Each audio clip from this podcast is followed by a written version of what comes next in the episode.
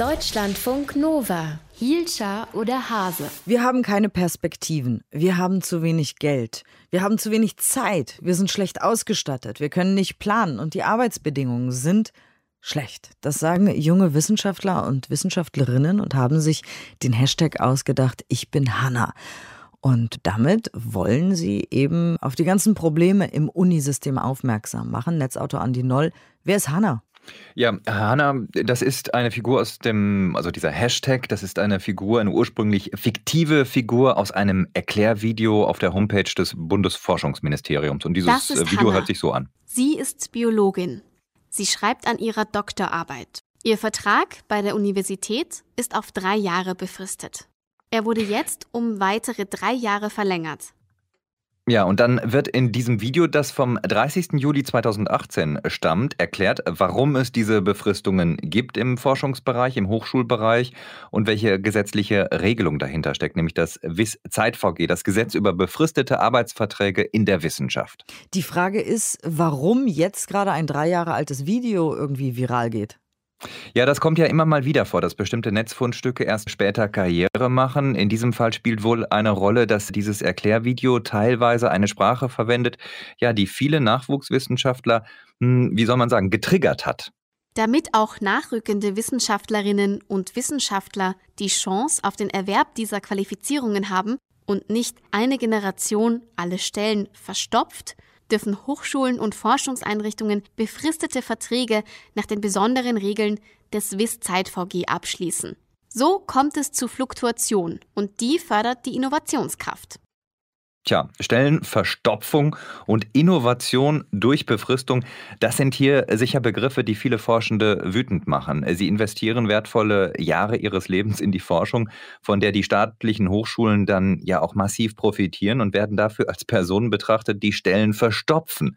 Und nicht nur dem Ministerium mangelt es aus dieser Perspektive an Wertschätzung, sondern auch vielen Hochschulen. Das wird in vielen Tweets sehr deutlich. Das ist schon ja ein regelrechter Aufschrei einer Generation, die sich als Wissenschaftsprekariat empfindet. Es geht also vor allem um mangelnde Wertschätzung. Es geht um mangelnde Wertschätzung, aber nicht nur. Das System an sich stellen viele in Frage, weil sie nicht glauben, dass die Befristungen innovationsfördernd sind, wie das behauptet wird. Warum werden nur die wissenschaftlichen Mitarbeiter zeitlich befristet eingestellt, fragen sich viele. Sollte man vielleicht umgekehrt machen. Die Wissenschaftler bekommen feste Verträge und die Verwaltung flexible. So ein nicht ganz ernst gemeinter Vorschlag, der vor einigen Jahren in den Medienschlagzeilen gemacht hat. Kannst du jetzt Beispiele für den aktuellen Protest nennen? Ja, hier einzelne Forschende herauszunehmen, ist natürlich willkürlich, weil die Timeline im Moment voll ist mit Tweets über beeindruckende Forscherlebensläufe, die unter dem WIS-Zeit-VG leiden. Aber vielleicht mal zwei Beispiele. Ludmilla Carona, sie schreibt, wisst ihr was? Euer Video über Ich bin Hanna ist unsäglich. Ich habe ein 1-0 Abi hingelegt, Physik in Bonn studiert, in Köln in Planetenphysik promoviert und mache höchst erfolgreich Weltraumforschung.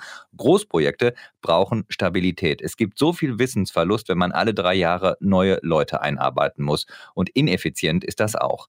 Wir alle hassen das WIS-Zeit-VG und sind uns alle einig, dass es in Deutschland zu wenig feste Stellen gibt. Ohne Mittelbau steht das System auf extremst wackeligen Füßen. So mehrere Tweets, die sie abgesetzt hat. Oder ein anderes Beispiel. Die 27 Jahre alte Alina, die an Antibiotika produzierenden Bakterien für die Medizin forscht ja, und sie weiß gerade nicht, ob nach der Finanzierung für zwei Jahre nicht die Arbeitslosigkeit droht. Also das sind wirklich ganz unterschiedliche Beispiele aus verschiedenen Forschungsbereichen, die einen ja, zum Nachdenken anregen. Und wie sehen die Reaktionen auf den Protest aus?